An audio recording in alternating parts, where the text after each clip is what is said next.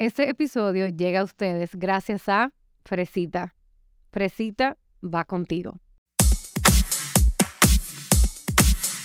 Tengo tantas notas escritas en mi libreta que definitivamente te las quiero compartir. Con este espacio busco poder ayudarnos a crecer y ver la vida con ojos de aprendizaje. ¿Quieres saber cómo lidiar con tus crisis de existencia? ¿No sabes por dónde empezar? ¿Quieres saber temas de pareja, espiritualidad? ¿Cómo convertirte en una mejor versión de ti? Pues este podcast es para ti. Soy Lola, publicista, escritora, amante de la comedia italiana, las novelas románticas y la comedia. Y yo, junto a mis invitados, te damos la bienvenida a mi podcast, La Libreta de Lola. Bienvenidas y bienvenidos a la libreta de Lola Podcast. Eh, hoy de verdad que es un episodio especial para mí porque era un episodio que de verdad veníamos postergando hace mucho tiempo de hacerlo de manera presencial. Y este es un espacio que yo busco apoyarte a que tú puedas transformar tus experiencias de vida en crecimiento.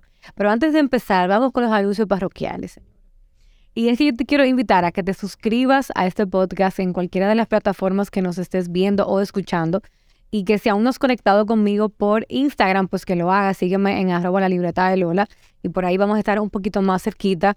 Y donde siempre trato de compartir, de compartirte, perdón, no hay problema, compartirte contenido de valor que te ayude a que puedas seguir cultivando tu amor propio, vivir una vida cargada de intención y sobre todo entender que todo lo que nos pasa siempre trae una lección detrás de sí. Ahora sí, vamos con nuestra invitada del día de hoy. Yo tengo a una mujer que es mentora de negocios para mujeres visionarias. Me encantó eso. Y sobre todo, lo mejor es que es una dominicana que reside en España. Así que conmigo está hoy Joana Melentes. Tuvimos uno hace mucho tiempo. Sí, el año pasado. O un año y medio, más o menos. Más o menos fue. Tuvimos uno por ahí con, con audio solamente. Sí, yo estaba fuera del país. en, en, en, España, en España, en la madre patria. Ahora yo soy bailarina de flamenco. Me siento más, más conectada contigo. y tú sabes que me encantaría aprender. Yo... Mira, de verdad que era algo que yo tenía como el deseo desde hacía muchísimo tiempo. Y a veces uno, por el mismo, que, ay, ¿qué es lo que me voy a poner yo? De que hace esto ahora. Y tuvo que venir en mi vida una recaída de salud, otra vez con mi querido padecimiento de la piel eh, como para hacerme tomar esa decisión. Yo necesitaba como reconectar otra vez con, conmigo misma. Y tú sabes que yo no lo voy a postergar más. O sea, yo me voy a, yo me voy a poner y me puse hace como unos cuatro meses más o menos y tuvimos una velada en diciembre que yo me estaba muriendo, porque yo pensaba que yo iba a un tollo. De los nervios. Pero cuando yo iba a subir presencial, yo dije, no, tú te la vas a creer, tú hoy vas a ser Lola, de verdad. y subí ahí, de verdad, y lo disfruté tanto que yo de verdad, yo no me veo ya dejando eso. Lo que pasa es que a veces uno piensa que las cosas la va a hacer y tú sabes que te van a crear felicidad, pero tú la postergas porque tú dices, bueno, quizá no, quizá no es el tiempo. Exactamente. Pero entonces cuando tú lo haces, tú sientes esa satisfacción. Fue impresionante, o sea, fue porque, porque yo no hice esto antes. esa es la pregunta que siempre nos hacen. ¿Por qué yo no empecé esto? 100%. Y de eso vamos a hablar tú y yo ahora porque yo quiero que tú me puedas contar un poquito de cómo fue para ti, o sea, cómo se sintió Joana cuando dejó República Dominicana y tuvo que partir a un, miles de kilómetros de tu tierra, cuando ya aquí ya tú tenías eh, una trayectoria, ya la gente te conocía, o sea, ¿cómo tú te sentiste cuando tú tuviste que dejar tu país para comenzar de cero en otro lugar? Mira, yo no te puedo mentir. Eso fue un cambio que fue triste, alegre, fue de mucho miedo. Eso fue como, como la vida de los emprendedores, que como... Un día sí, un día no. Es, es una montaña rusa de emociones. ¿Por qué? Porque cuando nosotros emigramos, a veces uno se va eh, pensando en muchísimas cosas malas y se va muy buena. A veces uno se va pensando en muchísimas cosas buenas y da malas. Entonces, uno vive el día a día, que algo que a mí me ayudó bastante, porque a veces ya cuando uno tiene su zona de confort, no vive ese día a día. Entonces, para mí fue esa montaña rusa de emociones hasta que yo me di cuenta, esto fue lo que yo elegí, esto es lo que yo quiero y esto es lo que me va a ayudar a mi futuro. Entonces, ya después que yo como que pisé tierra mentalmente, yo dije, sí, esto es una buena decisión. Esto de verdad es lo que me va a ayudar a mí a ser quien yo quiero ser. ¿Qué tiempo te tomó como hacer ese, ese switch en tu mente? ese cambio de mentalidad yo te diría como unos tres, cuatro meses. Yo pensaba que más, porque a veces hay, hay gente que, que le toma un año prácticamente como adaptarse. Lo que pasa es que la adaptación, desde mi experiencia, a mí me parece que es por fase. Tú primero llegas y tienes como ese, ¿qué yo voy a hacer? Que me. No, y tú miras para todos los lados. Tú ves que cuando tú estás cruzando una calle, tú miras para las dos calles y tú dices a todo el mundo como que, ¿por qué esta gente no está mirando? para los dos lados, yo sí. Entonces, después tú llegas a un punto en que tú dices, ok, toca tierra. Y tú dices, ya, esta es la decisión que yo tomé, estoy tranquila, estoy segura. Esa es como la primera fase. La segunda es tú sentirte segura de que lo que tú estás haciendo, en el caso de nosotros que somos emprendedoras, esto va a funcionar. El negocio va a funcionar. Y entonces es como una segunda que llega como al año. Ok, ¿sabes? Es como por parte. Y entonces ya después viene el disfrute. Que cuando tú dices, ya yo tengo dos años fuera de República Dominicana, Y eso te iba a preguntar ahora, que qué tiempo tenías allá. yo me fui en enero del 2021. pero no estoy hablando como una española, pero No, tía. hay personas que se van aquí y duran 10 días llevando un dinero para allá y llegan con ese vale metido hasta la cabeza. No, no, no, para nada. Yo he tratado, eh, obviamente, hay algunas cositas que se me Claro, salen, es obvio, porque se me salen, pero no, no es todavía el acento. Y mira que es raro, porque yo puedo ir a, hoy un puertorriqueño muy cerca de mí. y fácilmente está tu bendito nene hablando. Mira, completamente. ¿Y en qué parte vives allá de España? Yo vivo en Granada. En Granada, oh, Sí, es verdad. sí. ¿Y qué tal? ¿Ahí consumen mucho vino por ahí? Ay, de todo, de todo. Mira, si tú supieras que Granada es la ciudad de las tapas. Ay, qué rico. Todas las tapas. Y ¿Cuándo es que te voy a visitar? no tú quieras. Nos vamos. Yo me Vamos voy. a dejar eso agendado de ahora. Mira, las mejores tapas que tú puedes eh, consumir en España y Modestia aparte. No, yo soy ya española, no. Eh, para mí es Granada. Y eso lo dice todo el mundo, lo dicen los españoles. Y es parte de lo que ellos son como, como ciudad. Riquísimas. Eh, hay unos monumentos bellísimos. No sé si tú sabes lo que es la Alhambra. La Alhambra es el monumento más visitado de España. ¿O sí? Y está allá en Granada. O sea, Pero ya, o te excuso para ir a visitar. mira, bellísimo. Entonces es una ciudad pequeña, no es una ciudad súper grande, pero es muy, muy linda. Y tiene muchísima historia, porque tiene historia eh, marroquí y tiene historia... Eso te, eh, eso te iba a decir, porque queda como hacia el sur, ¿verdad? Sí, hacia el sur. Entonces, eh, como está dentro del sur de la comunidad sea, que te queda cerca eh, Almería. Villa, Almería, queda... Ay, tengo una amiga, ella si estás escuchando esto, Nicole, le mando un saludo. Sí, sí, sí, todas las ciudades. Nosotros, eh, tú sabes que nos parecemos mucho al sur de España. Sí, claro. Y hablan como nosotros y son como... Yo Te pasan de cálido, ¿eh? Sí. Y bulloso de eso. Yo sí le encanta el coro, igual que a nosotros. Sí. Le encanta el coro. Entonces, a mí me ha gustado mucho, muchísimo. Me he sentido muy, muy cómoda. Qué bueno saberlo. ¿Y, tú- y cómo fue eh, en, ese, en ese caso, como adaptar tu negocio, eh, el tipo de negocio que ya tú tenías aquí, a España, con la diferencia de horario que tenemos y manteniendo clientes también dominicanos? Yo digo que para mí fue una bendición. Sí. ¿Por qué yo digo que es una bendición? En mi caso, yo trabajé en agencia muchos años Mm. y yo vivía en el día a día de la agencia. Uh, cambiando, o sea, yo siempre vivía como esa ansiedad, vamos a decirlo así. El mudarme a una zona horaria diferente al principio fue un reto. fue un reto, sobre todo por el punto de yo levantarme, yo no soy mañanera, y entonces me ayudó el yo no ser mañanera a que los dominicanos, es cuando yo estoy ya en las 3 de la tarde, casi 4, que se están levantando a trabajar. Ah, pero es verdad. Entonces ya yo estoy en mi... O sea, que ya tú tienes eh, como, como seis horas más que aquí. Sí, allá ahora mismo son 5 y después cambia a 6. Estamos entre 5 y 6 horas de diferencia. Entonces ya cuando aquí son tipo las 3 de la tarde, Ya tú cocinaste, limpiaste la casa, todo. de todo. Entonces, ya como ya yo he hecho de todo, ya mi pic de trabajo, que eso fue algo que yo tuve que aprender, dónde están mis energías y en qué momento del día están mis energías. ¿Cómo tú hiciste eso? Por favor, explica. Eh, bueno, llevando un Porque yo estoy realmente ahora mismo en ese proceso de descubrir esa parte. O sea, como que cuáles son esos momentos del día en el que yo funciono mejor. llevando un diario. Yo lo hice por dos semanas, donde yo me sentía mejor y yo anotaba cada 30 minutos, hacía el ejercicio. De cada 30 minutos, yo eh, ponía cómo me sentía. Entonces, yo no soy mañanera, nunca lo he sido. Ya yo y nunca lo seré. No, no, jamás ni nunca. Eso de que, ah, la de las 5 de la mañana. No, Mucha felicidad, loco. no, la vida no es un relajo. No. Entonces, lo mío es levantarme a ocho y media, ocho. Si estoy muy feliz, me levanto a siete y media. para Ok. tú sabes. Entonces, de ahí, Ya yo sabía que mi mañana, no, no, no. Yo vengo a funcionar como a las 10 de la mañana. Ok. Entonces, comencé a trabajar 10 de la mañana. Entonces, yo lo que hice fue bloques de horarios. Entonces, O sea, tú haces como tipo, como tipo pomodoro. sí, el bloque de horario de Pomodoro son 25, 25, eh, tú haces una pausa. Ajá, como cinco minutos. Exactamente, pero yo lo que hago es bloque de horario en sentido de dos horas.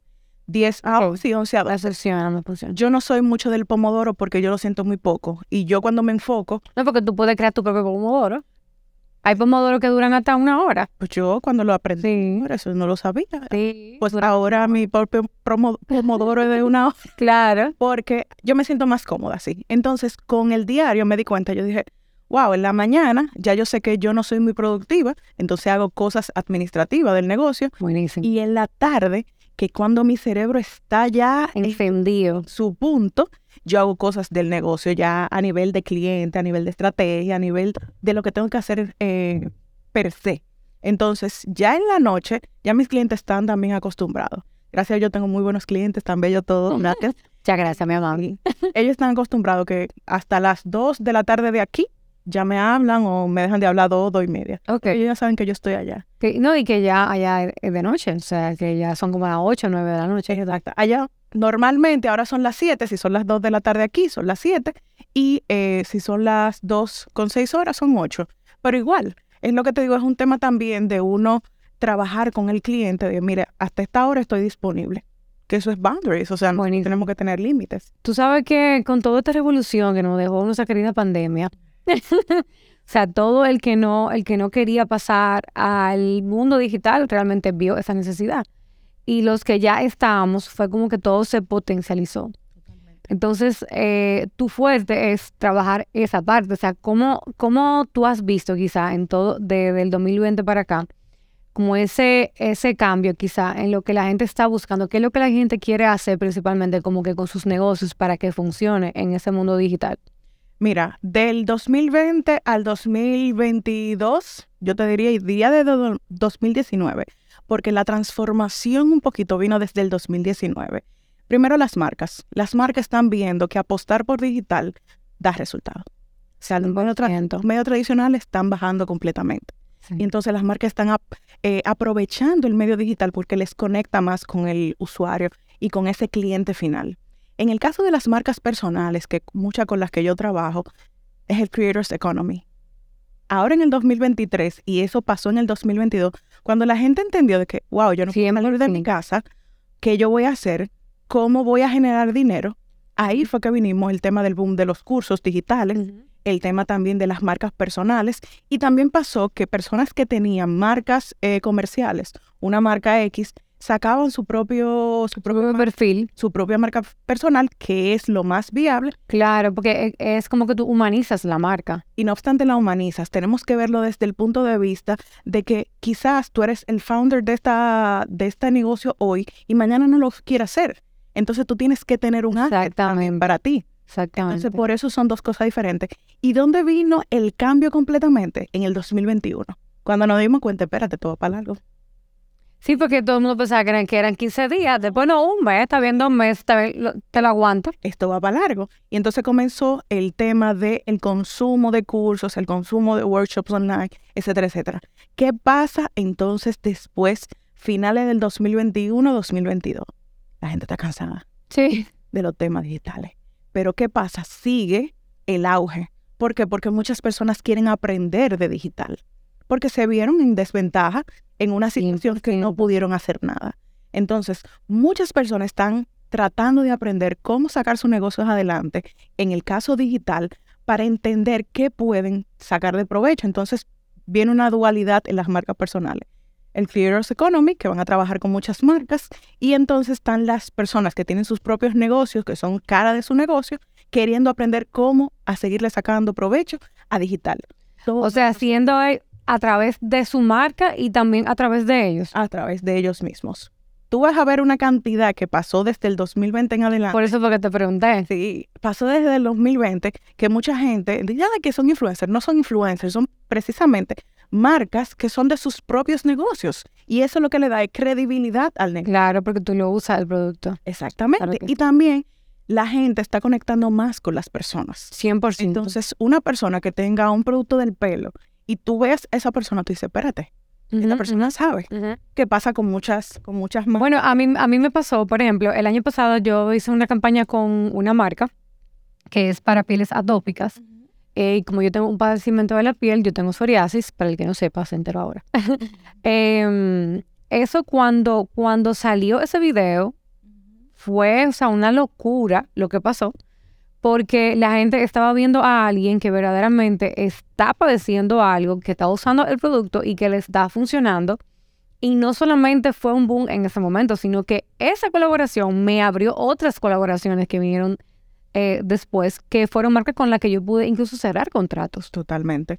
Y pasa muchas veces, y por eso viene la humanización de las marcas y la utilización de microinfluencers, de micro eh, creadores de contenido. ¿Por qué? Porque muchas veces una marca lo que hace es que lanza su publicidad. Y es como tú para un carrito de eso que vende fruta en la calle. 100%. Entonces, una sola vía. En redes sociales no. Fíjate que tú me estás diciendo, la gente conectó con lo que yo le estaba diciendo, pero porque tú lo estás hablando desde tu propia experiencia. Exacto. Entonces, eso pasa muchísimo. Yo no sé si tuviste un, un eh, video de una señora, eh, no recuerdo el producto, si te soy sincera. Ella se puso una crema que quitaba las bolsas, el producto.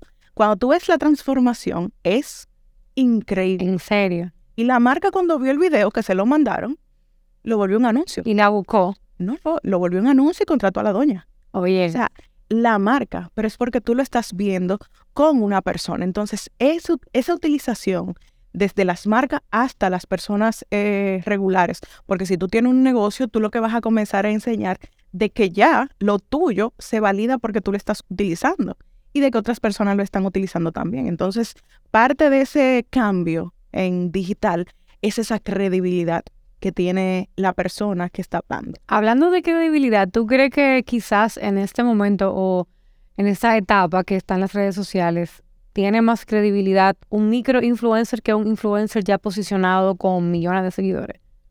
son dos cosas completamente diferentes y tiene que ser visto de manera diferente.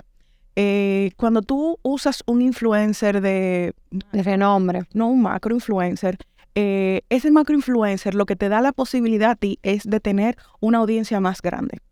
Puede ser que esa audiencia no sea, eh, no tenga el mismo engagement de una persona pequeña, pero no quiere decir que no tenga engagement. Lo que pasa es que cuando nosotros medimos un macro influencer, lo medimos en relación a cómo la gente recibe el contenido que tiene ese influencer. Lo que pasa con los microinfluencers o con los microcreadores de contenido es que su nicho, como es más pequeño, como una comunidad que tienen. es más fácil, tienen muchísimo más supporters, tienen muchísima forma más de tener feedback que un mismo macroinfluencer. 100%. ¿Qué pasa también con el tema de la credibilidad y los macroinfluencers? Que mucha gente lo que siente es que es un trabajo. Exactamente. O sea, no siente que verdaderamente tú me estás diciendo esta marca porque tú la usas realmente, sino porque te están pagando para que tú lo hagas. Exactamente. Pero eso viene desde la gestión de- del creator. Eso no viene desde la gente solamente sentirlo, porque hay millones de creadores de contenido que tienen una comunidad muy buena y tienen un sentimiento Tú sabes. buenísimo. Entonces, eso traspola es de cómo tú has creado esa comunidad, qué tanto esa comunidad te, te cree y confía en ti. Buenísimo. Señores, anoten. Le están dando una clase de mentoría aquí gratis. Tú sabes, Joana, que yo te quería, quería entrar como en materia para hablar más de, de ti, de, de la mujer, ¿verdad? Claro. Yo quisiera que tú nos pudieras compartir, em, porque en este, en este nuevo año, algo que eh, estoy haciendo con el podcast es que mis invitados puedan compartirme experiencias de su vida y cómo esto transformó su vida, su mentalidad y demás, para yo quedarme con ella en mi libreta. Entonces, a mí me gustaría como escuchar de ti quizás algún momento en tu vida que, que de verdad como que te haya chocado con la pared o que te haya hecho detenerte y darte cuenta quizás de que Joana es importante, que tú tienes que cuidar de ella. O sea, pasó algo o hay algo en tu vida que tú no puedas compartir que, que quizá transformó como ese mindset en ti de que no solamente es ser profesional, sino también cuidar a esa mujer que tú ves todos los días en el espejo. Mire, yo te voy a hacer dos anécdotas, me voy a tomar ese atrevimiento. Una yo la viví hace unos años. Eh, Tú sabes que mucha gente dice como que, eh, no, ya la gente no es lo mismo, ya la gente no es igual, etcétera, etcétera. Y hay una anécdota que a mí siempre me, me da gusto decirla, y es que yo tenía un trabajo, yo iba hacia una cobertura cuando estaba trabajando con la agencia, y tuvimos un problema, me dieron el cheque tarde, y entre, entre ir tan rápido, pusimos el Waze y nos llevó por unos matorrales. Ay, mi madre, metieron un bate. Pero, pero yo no sé si era un bate, amiga. Yo no sé lo que era. Yo lo que sé es que ahí no se podía cambiar un cheque. No voy a decir los bancos que había porque ni siquiera son bancos que hay aquí. Entonces, nosotros estábamos casi sin gasolina. Yo decía, ay Dios mío, pero nosotros no vamos a llegar. Y encontramos una bomba de gasolina. En ese, en ese lugar. En ese lugar. Una bomba de esa gasolina pequeñita, de esa que un carro solamente, quise un motor. Y yo le he dicho al señor, señor, mire, yo tengo un tema laboral. Yo tengo que llevar a ese grupo, eran dos personas que iban a hacer la cobertura, tengo que llevarlos a hacer una cobertura y yo estoy haciendo esta cobertura y necesito que usted me ayude con gasolina. Yo lo que necesito son 500 pesos, 600 para yo poder llegar. Mira, ese señor me llenó el tanque. Wow. Y me dijo, tranquila, vaya, haga su trabajo y regrese. Yo confío en usted. Sin conocer. Sin conocerme. Yo le dije, ¿usted quiere mi cédula? ¿Quiere que yo le deje algo? Eh, lo que usted quiera. Y él me dijo, no, tranquila, tú puedes volver, no tengo ningún tipo de problema. Yo fui a llevar al equipo, fui, eh, cambié el cheque y volví para atrás a bajarle. Mira, a mí todavía la voz se me, yo te, yo te wow, wow. se me quiebra un poco porque a veces tú no crees que en el mundo todavía hay gente buena. Y sí la hay. Wow. Sí la hay donde menos tú pienses, mira, se me hagan los ojos todavía, donde menos tú pienses, está una persona ayudando a otra. Ese señor quizás lo que él hizo con llenarme el tanque era una semana de comida de él. 100%. ¿Tú entiendes? Entonces, él me dio desde su, desde lo que él tenía. Desde su abundancia, o sea. Exactamente. Entonces, para mí, esa, cada vez que yo puedo hacer esa anécdota, yo la hago, para que la gente entienda de que sí hay gente buena. No, y que, y que también te da a ti la lección de tú también hacer cosas buenas por los demás, sin quizás esperar nada a cambio. Exactamente. Entonces, eso a mí me llamó mucho la atención y me marcó para toda la vida. O sea, esa fue una. Y la segunda fue en el 2021, a mí me dio el COVID. El famoso COVID. Gracias. Ya, gracias. Estuve a un paso, literalmente. ¿En serio? Sí, de... de Pero tú estabas allá en, en España. En España que allá fue muy fuerte. O sea, yo no te puedo explicar, yo no estaba vacunada todavía, porque todavía iba en los, eh, eh, en la edad que no me tocaba, y me dio el COVID estuve a un paso literalmente de cuidado intensivo. Te necesitábamos, tú no podías. No, papá Dios sabe, papá Dios sabe y dijo, esta rubia no viene para acá, déjenla allá abajo. Eh, y entonces yo duré como tres o cuatro meses sin trabajar. Wow. Para mí eso fue, yo no te puedo explicar. Me imagino. ¿Tú sabes por qué para mí eso fue muy, muy retante? Porque mi identidad es mi trabajo en muchos casos. Lo que yo soy como persona, si tú me preguntas, ¿qué tú eres? Yo casi siempre te digo normalmente. Soy mentora. Soy mentora de negocios. Otra... No normalmente te digo, ay, sí, yo soy Joana, a mí me gusta hacer esto, sino otras cosas. Entonces, eso me, me dio muy duro porque yo me vi en una, en una posición que yo no tenía fuerza, yo no podía hacer nada. Gracias a Dios mis clientes todos estaban cubiertos porque ya yo le había hecho sus planes y todo, pero yo no podía hacer nada. Entonces, a una persona que primero es ansiosa, una persona que cree que hay que trabajar 24/7, una persona que cree que mientras haces más, tienes más que... eres. Más eres, que tú eres tu trabajo, eso es un choque. Y para mí fue ese choque. O sea, yo me imagino que tú tuviste que preguntarte quién yo soy. Y entender qué yo quería también en ese momento y cómo yo me iba a cuidar de mí misma. Cuando en un momento determinado tú te sientes sin fuerza, ni siquiera para cepillarte, tú dependes de otra persona. Entonces, tú tienes que entender de que yo no soy mi trabajo, de que yo soy una persona que necesito descanso, yo soy una persona que necesito tener hobbies, por eso te decía lo del, lo del eh, la danza, que necesito tener otras cosas fuera de mi negocio. Buenísimo. Mira, tú sabes que me siento tan identificada contigo porque una de las grandes lecciones que me dejó el 2022 fue aprender a frisarme y aprender también a vivir mi humanidad y mi vulnerabilidad. Porque a veces nosotros andamos por la vida con eh, el carro a 200 kilómetros por hora y cuando la vida, como eh, a ti te pasó, nos para de golpe tú, o sea, tú te quedas, en verdad, si yo me voy ahora, yo puedo decir que yo viví. O sea, y hubieron momentos que yo me tuve que hacer como esa pregunta difícil de verdaderamente cuestionarme. Si yo me voy hoy, yo puedo decir que yo viví la vida a plenitud, que yo viví en presencia, que yo viví con intención. ¿Y cuánta gente tocaste? Exactamente. ¿Tú entiendes? Ahí hay una, una pregunta que uno se hace. ¿El impacto que yo tuve fue positivo en la vida de las personas que yo toqué? Entonces, cuando tú te haces esa pregunta, hay muchas cosas que tú sueltas.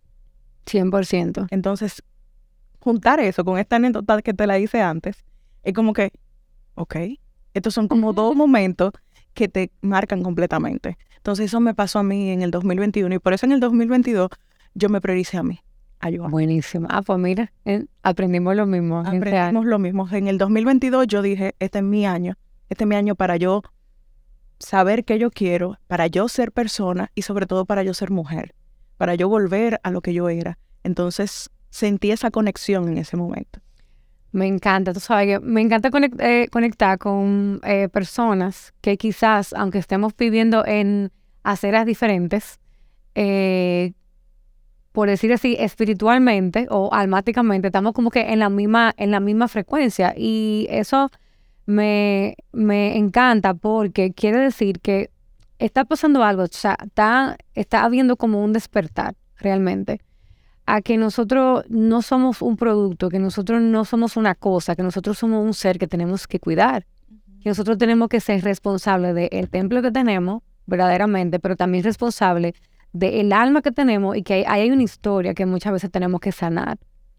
Y yo no sé si tú recuerdas que nosotros hablamos de la niña interior. Sí, la otra vez. pasado.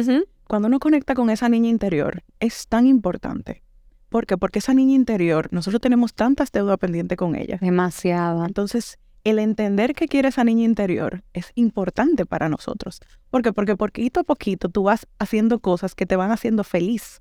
Entonces, 100%. pasa de que muchas veces emprendiendo, pasa cuando uno tiene eh, mucho trabajo, cuando uno quiere hacer cosas y lograr cosas, que tú pones detrás todo lo que tú eres como persona. Justamente eso yo te iba a decir. O sea, a veces andamos detrás de cosas y de metas y de sueños y cuando lo alcanzamos tenemos la meta pero nos perdimos a nosotros mismos. Entonces, qué duro es tú ser exitoso quizá en algo que tú tenías que ser exitoso o que tú seas un buen profesional pero tú seas un ma- mayordomo de ti mismo. O sea, al final yo pienso que de qué, o sea, de qué te vale tener reconocimiento, de qué te vale tener buenos clientes, ganar bien, si tú estás desconectado de quién tú eres realmente como persona. Y entonces pasa también de que cuando ese tú tienes ese despertar, que yo creo que es lo más bonito, tú vuelves a ser quien tú eras, porque en un momento lo fuiste Tú vives de, de- de- de tu esencia. desde tu esencia y lo que tú eres.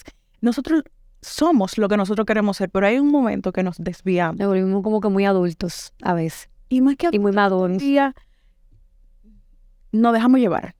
Sí. Nos dejamos llevar. Encajonar de los estereotipos de cómo yo debería ser y no necesariamente de cómo yo soy. El miedo a ser diferente es, yo diría que una de las cosas que más nos aterra. Y eso es muy valiente. Hay que ser valiente. ¿Por qué? Porque ese miedito, yo digo que hay que tratar de, de equilibrarlo, porque es difícil también tú, tú tirarte de la nada sin saber dónde va a caer, pero es bueno que nosotros también nos preguntemos a nosotros mismos, tener espacio de reflexión, porque el día a día nos lleva de una manera que va a pasar enero y en enero tú vas a decir, ¿y qué fue lo que yo hice en enero? ¿Qué fue lo que cállate que yo digo relajando que yo estoy saliendo de diciembre todavía y ya estamos como a mitad prácticamente. ¿A cuánto que estamos? 16. Yo no he hecho la meta del año. A mí me porque- pregunta de meta, yo no- he hecho Yo hice lo mismo que tú hiciste. eh, la, bueno, la evaluación. la evaluación del año me encantó. Yo me di cuenta que yo logré tantas cosas. Yo me quedé, pero yo estoy en shock con todo lo que yo hice en el te 2022. sentaste a agradecerlas. Claro. te sentaste a reconocerlas, te sentaste a tú decir, wow, yo hice mucho. 100%. O sea, Y desde la plenitud, tú entonces vas a hacerlas. del Y tengo, 2023. y, o sea, ahora tengo como más paciencia conmigo misma, porque, por ejemplo, cuando hago pequeños cambios, o sea, micro cambios, yo me celebro como que, wow, pero mira, tú dijiste que tú ibas a hacer tal cosa y tú lo hiciste antes, tú no lo hacías. Ser fiel a uno mismo. Entonces, eso es tú vivir consciente de ti mismo, tú vivir conectado contigo mismo. Y también la palabra tuya, porque nosotros también somos muy, yo necesito cumplir mi palabra, pero tú la cumples contigo misma. Exactamente. Tú cumples, Tú cumples con la meta, pero no cumple contigo muchas veces. digo exactamente, te sacrificas en el camino. 100%. Y entonces eso a mí me pasó muchísimo. Yo una meta y quiero lograr eso y en el camino yo dije, pero espérate. O no, o llegaba a la meta y tú te quedabas como que, ah, esto era, ok. Y no, no lo haces. Y el día a día también pasa de que tú, la meta, que me pasa con muchos clientes, que sí, yo quiero lograr esto, quiero lograr esto, lo logramos. Y entonces van, pasan a la próxima. Y como que Pero disfrútala, saboreala. Sí, sí. Date un tiempo, celébrala. Eh, oye, vete a bailar si tú quieres. Claro. Vete a beber un traguito si tú quieres beber un traguito. Haz algo, pero honra eso que ya lograste. Buenísimo. Yana, antes de irte, Claro, claro. necesito que tú nos hables de lo nuevo que tú traes, porque yo vi que tú, estás- tú estás revolucionando todo. Yo te lo anoté aquí para que no se me olvidara, porque yo vi que tú hablaste de Digital Beast Collective. ¿Qué Sí. es eso? Pues mira, te cuento precisamente, wow, sí. Eh, Digital Biz Collective nace desde esa necesidad de guiar a las personas cuando están empezando sus negocios, cuando están en la primera etapa de su negocio. Anótame, por favor. Claro, claro. Eh, ¿Qué pasa cuando nosotros estamos comenzando? A veces tenemos tanta cosa en la cabeza y no encontramos como una guía. Digital Biz Collective nace de ahí. Nace desde el punto de que tú entiendas cómo comenzar un negocio digital, sea como marca personal, sea como marca de servicio o sea como creadora de contenido. Precisamente nosotros vamos a hacer el primer workshop en este en, en febrero y se va a tratar precisamente de eso, de cómo hacer tu plan de ingreso para los próximos meses. Entonces, Eso me encanta. cuando nosotros tenemos esa guía, y es desde donde eh, yo trato de hacer el- el proyecto, cuando tú tienes la guía, tú sabes qué hacer, no estás perdido. Pero también mi idea es que las personas aprendan de otras voces. Yo no quiero ser la cara de todo. ¿Por qué? Porque tú puedes aprender de otras voces que igual que tú están haciendo negocios. Entonces, para mí es súper importante que la gente siga aprendiendo. Me la- encanta. Y sobre todo que apuesten a digital. Mucha gente no le tiene confianza todavía después de tantos Ya años. puesto todo al digital. Entonces, yo necesito que siga avanzando, porque aquí hay muchas ideas. Tú no te imaginas la cantidad de ideas que a mí me llegan a- al inbox, que la gente me dice, ay, pero yo quiero hacer, y a veces no se lanzan porque no tienen un plan. Entonces, mi idea es esto. Digital Biz Collective va a seguir creciendo, va a seguir siendo una comunidad de apoyo y sobre todo de voces nuevas. Buenísimo. Me encanta, de verdad me encanta y espero quizás en algún momento, aunque seas un live ahí en esa comunidad. Mira, quedó ya, tú ves, ya, ya lo dijiste. Ahora tú misma te pusiste, mi amor. El primer live va a ser, con- ¿En contigo. serio? vamos Bueno, a inaugurarlo. yo feliz, sabes, eso es tuya. de verdad que gracias por estar aquí. A ti, gracias por la invitación. Tenemos próximamente algo que hacer por ahí juntas. Sí, sí, sí. Antes de que te vayas, lo vamos a decir para que no nos caigan atrás. De verdad, gracias por haberme dejado esas enseñanzas que voy a anotar en mi libretita y que le voy a hacer también parte de mí. Porque al final de esto se trata. No es simplemente conocer el negocio, no es simplemente conocer la profesional, el éxito, sino también conocer a ese humano que está ahí y con el que uno conecta realmente. Sí, sobre todo también, a veces cuando uno ve a la gente en redes sociales, lo siente como tan lejano. Sí, y como tan perfecto. Que eso es terrible. Nadie perfecto, señores. Nosotros nos equivocamos. Ay, man. Pero cuando ya tú lo sientes un poquito más cerca, ya tú ves que esa persona tiene los mismos retos que tú y quizás más. Cuando tú ves que esa persona tropieza, se levanta, tropieza y vuelve a levantarse, para ti es fácil entender que lo que tú estás pasando no estás sola. 100%, 100% gracias de verdad por estar aquí. A ti por la invitación. Yo súper feliz, me quedé con estas dos lecciones maravillosas que voy a anotar en mi libreta y es ayudar a los demás sin esperar nada a cambio, sin quizás eh, dudar de que aún queda bondad en la tierra, porque sí, hay mucha gente mala, pero sí hay muchas personas que también hacen las cosas desde el amor, desde la bondad.